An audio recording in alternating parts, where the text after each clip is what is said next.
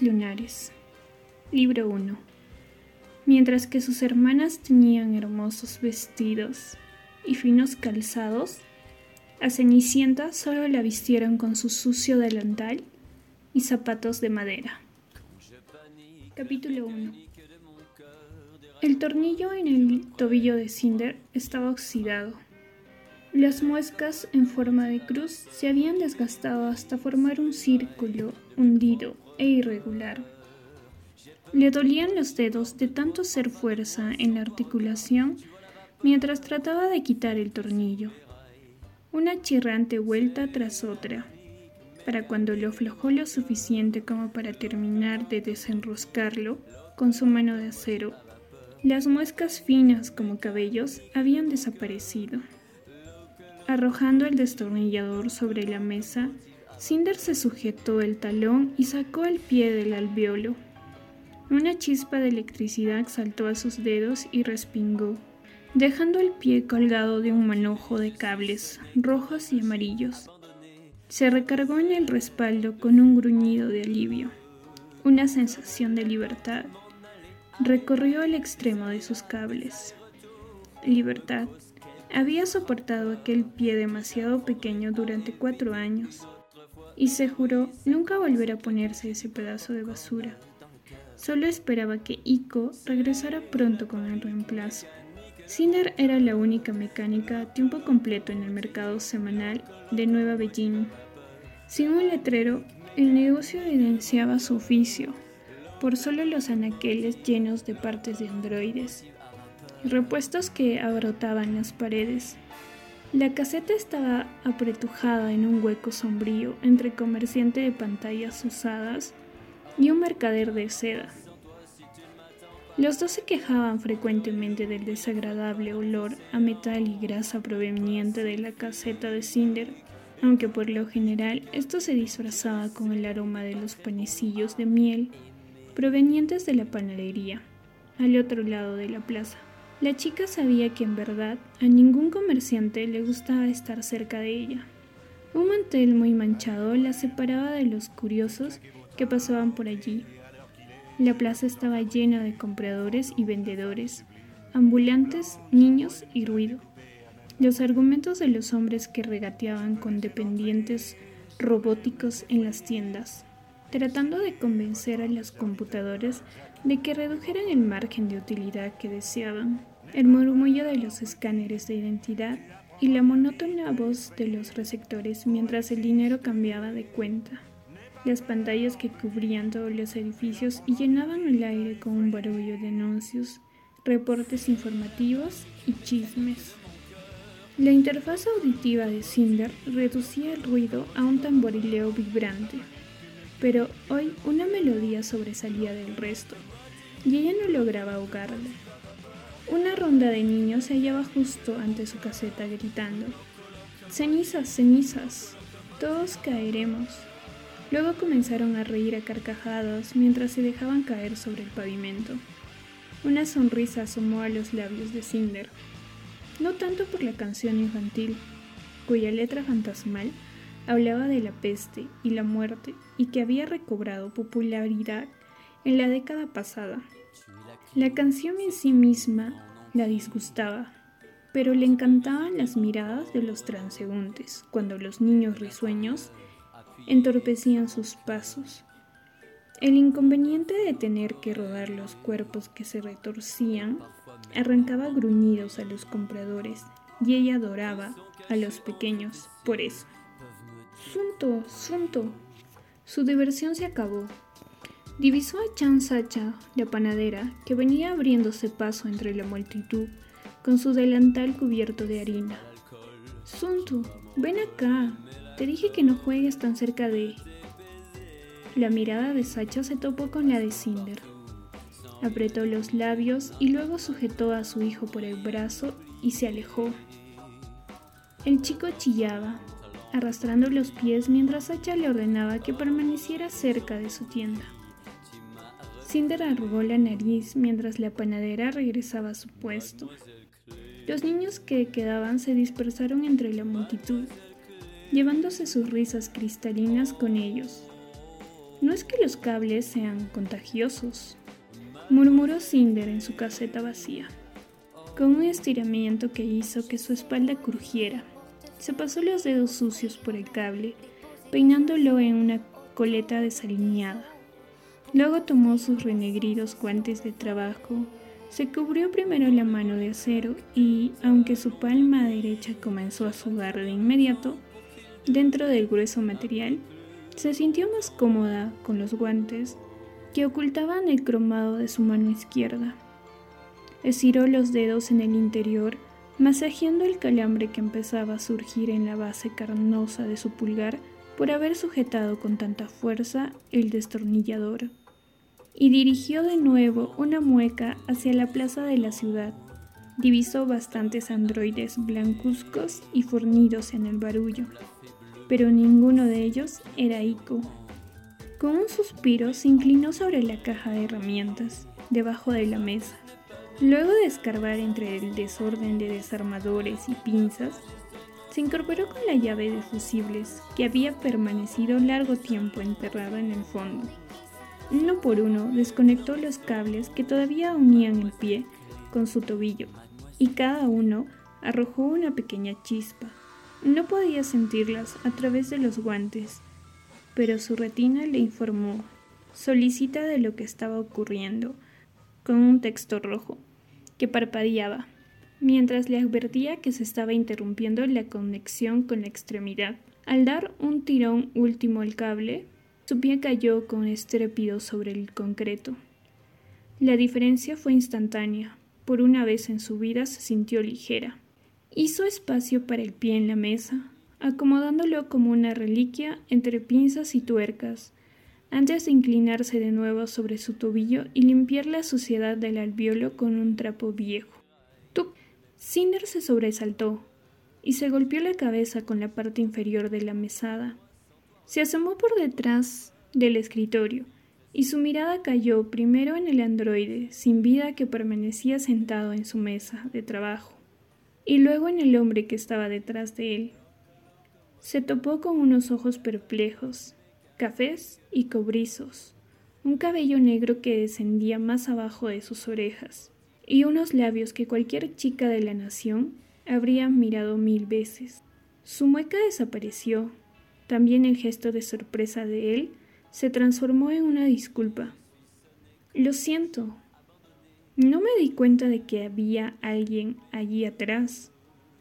Cinder apenas alcanzó a escucharlo por encima del vacío de su mente.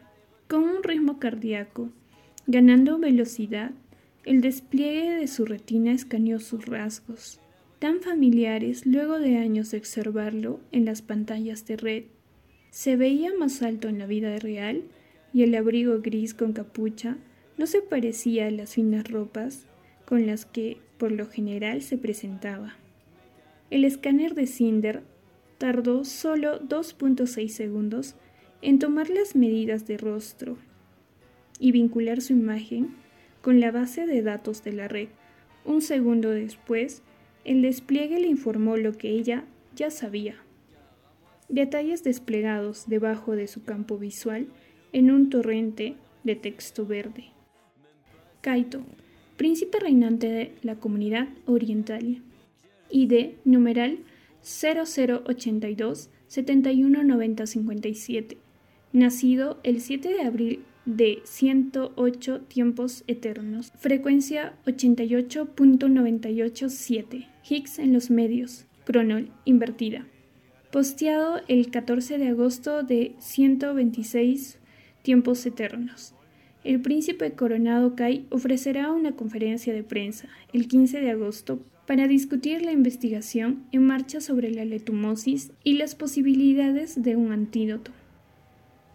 Cinder saltó de su asiento y casi se cae. Al olvidarse de su extremidad faltante, equilibrándose con ambas manos sobre la mesa, se las arregló para hacer una reverencia extraña. El desplegado de la retina quedó oculto a su vista.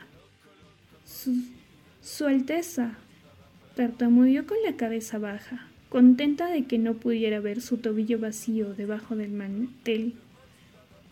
El príncipe se sobresaltó y echó una mirada por encima de los hombros antes de inclinarse hacia ella. Quizás mmm, colocó su índice sobre sus labios. Tal vez podrías... Eh, ese asunto de la Alteza. Con los ojos muy abiertos, Cinder intentó asentir nerviosamente. Correcto, por supuesto. ¿Cómo puedo? ¿Está usted? Tragó saliva. Las palabras se le pegaban a la lengua como si estuvieran pastosas. Estoy buscando a Lich Cinder, dijo el príncipe. ¿Está por aquí? Se atrevió a despegar una mano estabilizadora de la mesa, utilizándola para llevar el puño de su guante más arriba, sobre su muñeca, clavando los ojos en el pecho del príncipe. Balbuceó. Yo soy Lynn Cinder. Con la mirada siguió su mano mientras la plantaba sobre la bulbosa cabeza del androide. ¿Tú eres Lynn Cinder? Sí, Sual se mordió el labio. ¿La mecánica? Asintió. ¿En qué puedo ayudarlo? En vez de responder, el príncipe se inclinó, estirando el cuello de manera que ella no tuvo más alternativa que mirarlo a los ojos, y le sonrió. Su corazón dio un salto. El príncipe se enderezó, obligándola a seguirlo con la mirada. No eres lo que esperaba. Bueno, usted difícilmente lo que yo... Mm, incapaz de sostenerlo con sus ojos, Cinder tomó el androide y lo atrajo hacia ella sobre la mesa. ¿Qué le pasa a su androide, Su Alteza? Se veía como si acabara de salir de la línea de ensamblaje, pero por su figura, que emulaba a la femenina, Cinder sabía que se trataba de un modelo discontinuado. El diseño era estilizado y tenía una cabeza esférica sobre un cuerpo en forma de pera y un acabado blanco brillante. No puedo encenderla, dijo el príncipe Kai, observándola mientras examinaba el robot. Un día estaba trabajando bien y al siguiente nada. Cinder dio vuelta al androide, de modo que la luz de su sensor quedó orientada hacia el príncipe. Se alegraba de que sus manos estuvieran ocupadas en tareas de rutina y que su boca también tuviera preguntas de rutina. Era algo en lo cual concentrarse y le ayudaba a no ponerse nerviosa ni perder el control de la recta conexión de su cerebro. ¿Ha tenido problemas con ella antes?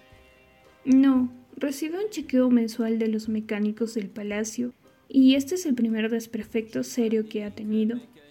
Inclinándose hacia adelante, el príncipe Kai tomó de la mesa de trabajo el pequeño pie de metal de Cinder, haciéndolo girar en sus manos mientras lo miraba con curiosidad. Ella se puso tensa, observando cómo él echaba un vistazo a la cavidad llena de cables y jugueteaba con las articulaciones flexibles de los dedos. Utilizó la manga demasiado larga de su chaqueta para limpiar una mancha. ¿No tiene usted calor? dijo Cinder, arrepintiéndose al instante de haber abierto la boca cuando su atención volvió a concentrarse en ella. Por un segundo, el príncipe casi pareció avergonzado. Un calor horrible, dijo, pero estoy tratando de pasar inadvertido. Cinder pensó en decirle que no estaba funcionando, pero reflexionó.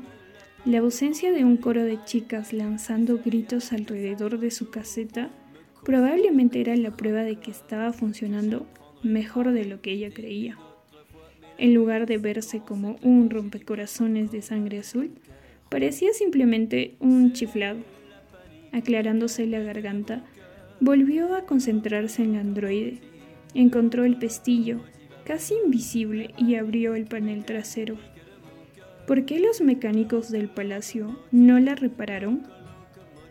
Intentaron, pero no supieron cómo. Alguien sugirió que la trajera contigo. Dejó el pie en la mesa y trasladó su atención hacia las repisas llenas de piezas viejas y maltratadas, refacciones de androides, planeadores, pantallas y dispositivos diversos, partes de cyborgs. Dijeron que eres la mejor mecánica en Nueva Beijing. Esperaba encontrar un anciano. ¿Eso dijeron? murmuró. No era el primero que se mostraba sorprendido. La mayoría de sus clientes no podía entender cómo era posible que un adolescente resultara ser la mejor mecánica de la ciudad y ella nunca había difundido la razón de su talento. Mientras menos personas supieran que era una cyborg, mejor. Estaba segura de que enloquecería si todos los comerciantes del mercado la miraran con el mismo desdén con lo que lo hacía Chan Sacha. Empujó alguno de los cables del androide a un lado con su dedo meñique.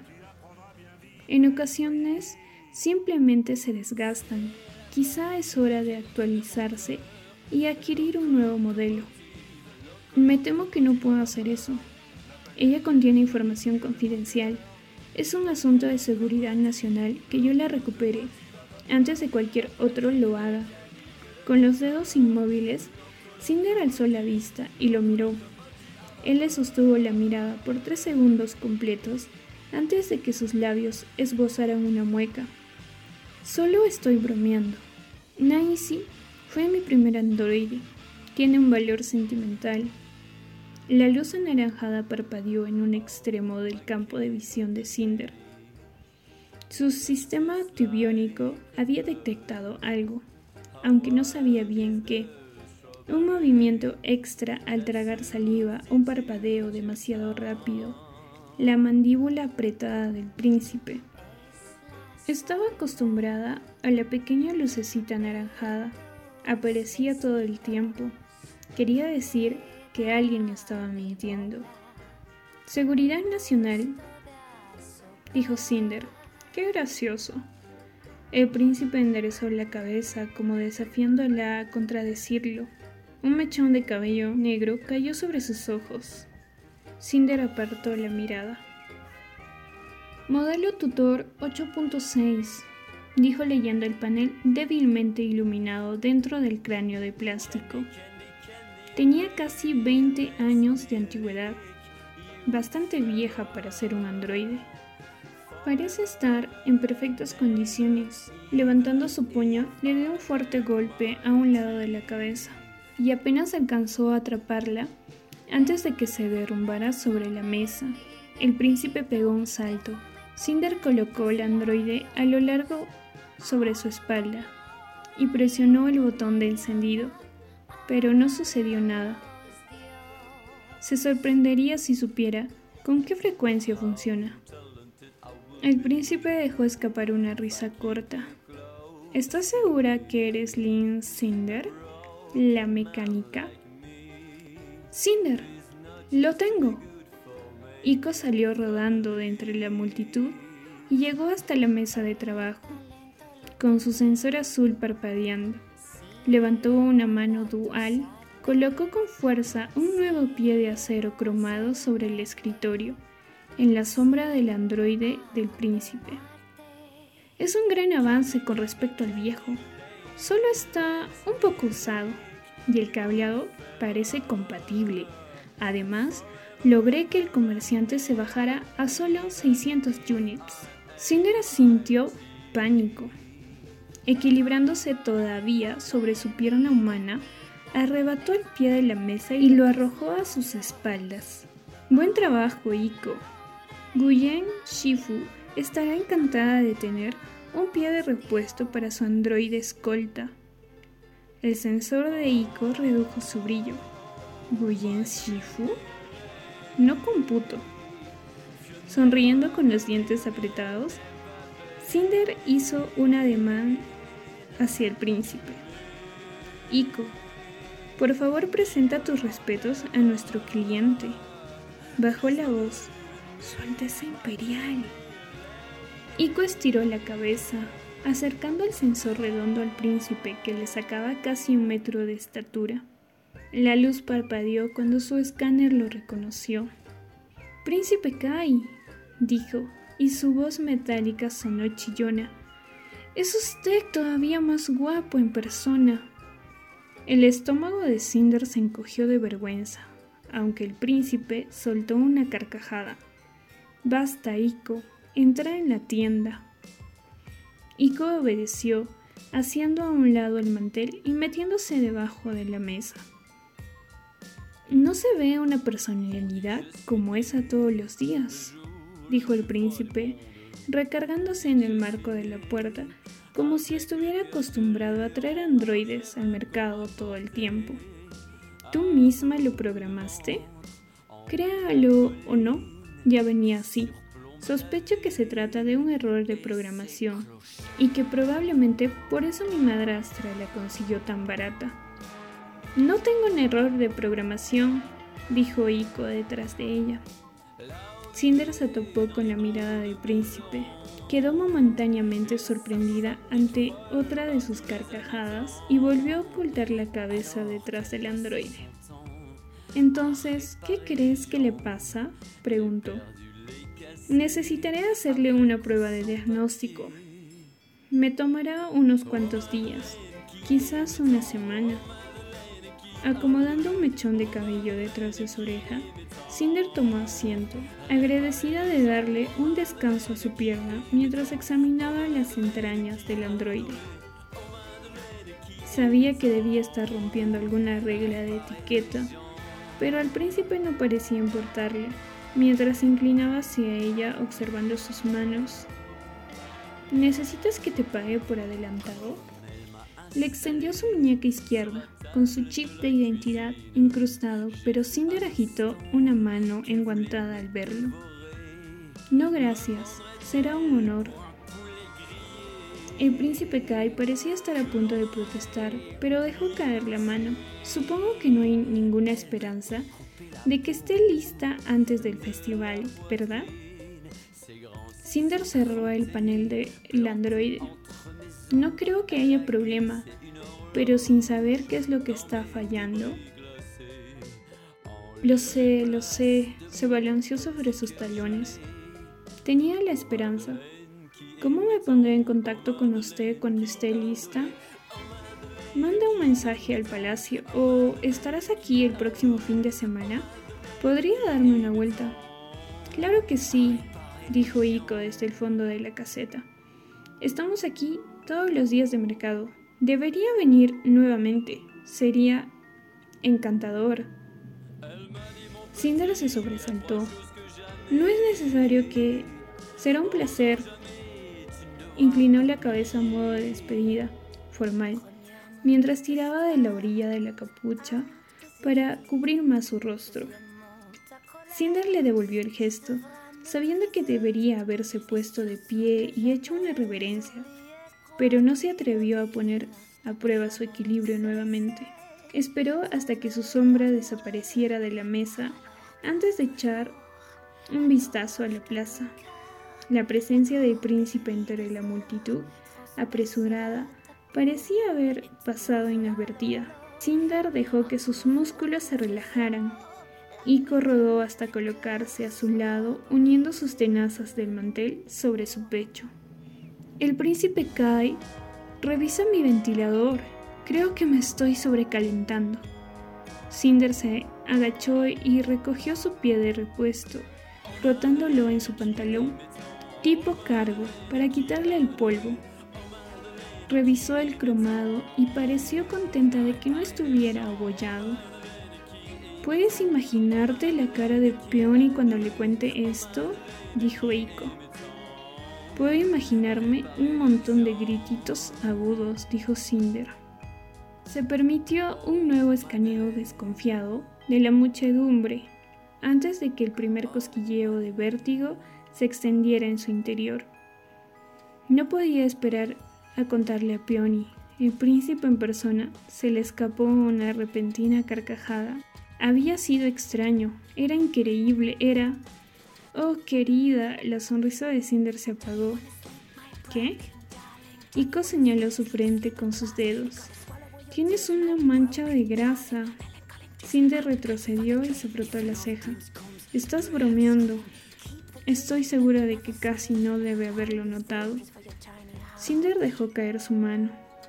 ¿Y qué importa? Vamos, ayúdame a ponerme esto antes de que cualquier otro miembro de la Casa Real aparezca por aquí. Apoyó su tobillo sobre la rodilla opuesta y comenzó a conectar los cables de colores coordinados, preguntándose si había logrado engañar al príncipe. Como un guante, ¿verdad? Dijo Iko sosteniendo un puñado de tornillos, mientras Cinder los iba colocando en los huecos correspondientes. Está muy bonito, Iko, Gracias. Solo espero que Adri no se dé cuenta. Me asesinará si sabe que gasté 600 units en un pie. Terminó de apretar el último tornillo y estiró la pierna de frente, haciendo girar el tobillo en ambos sentidos y agitando los dedos del pie. Se sentía un poco rígido y los sensores nerviosos necesitarán unos cuantos días para ajustarse a la actualización del cableado pero al menos ya no tendrá que andar por ahí renqueando fuera de balance.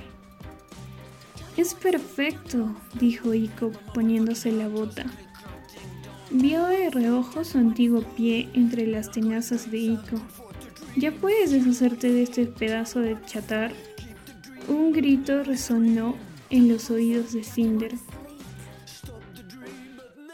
se encogió mientras la intensidad del sonido ascendía en su interfaz de audio y se volvía hacia el origen.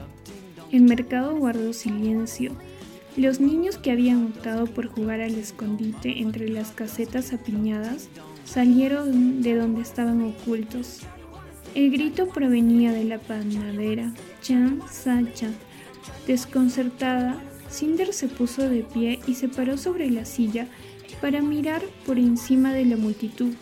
Alcanzó a ver a Sacha en su caseta, detrás del aparador de vidrio del pan dulce y los bollos de carne de cerdo, mirando boquiabierta sus manos extendidas. Cinder se tapó la nariz con la mano en el mismo instante en que una ola de entendimiento recorrió el resto de la plaza. La peste, gritó alguien. Tiene la peste. La calle se llenó de pánico.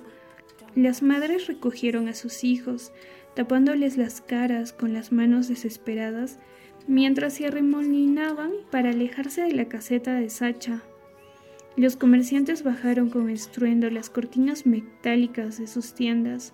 Sunto gritó y corrió hacia su madre, pero ella lo detuvo con un gesto de las manos. No, no te acerques, un comerciante vecino detuvo al niño y se lo puso bajo el brazo mientras echaba a correr. Sacha le gritó algo, pero las palabras se perdieron en el estruendo. A Cinder le dio un vuelco el estómago. Ellas no podían correr, pues Iko podría resultar arrollada en el caos. Aguantando la respiración, desarmó la cuerda en una esquina de la caseta y de un tirón la puerta metálica bajó por sus rieles. La oscuridad las envolvió, con excepción de un solo fragmento de luz diurna a lo largo del suelo. El calor ascendió del piso de concreto, volviendo agobiante el ambiente en la caseta abarrotada.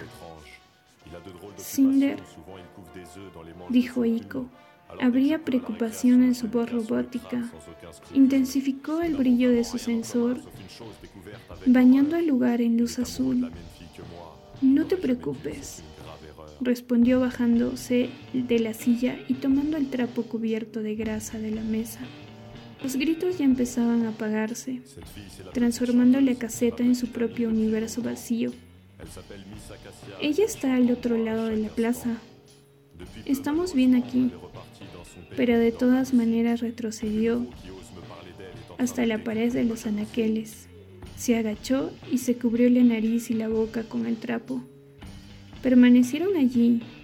Cinder respiraba tan superficialmente como podía, hasta que escucharon las sirenas de emergencia llegar y luego irse, llevándose a Sacha.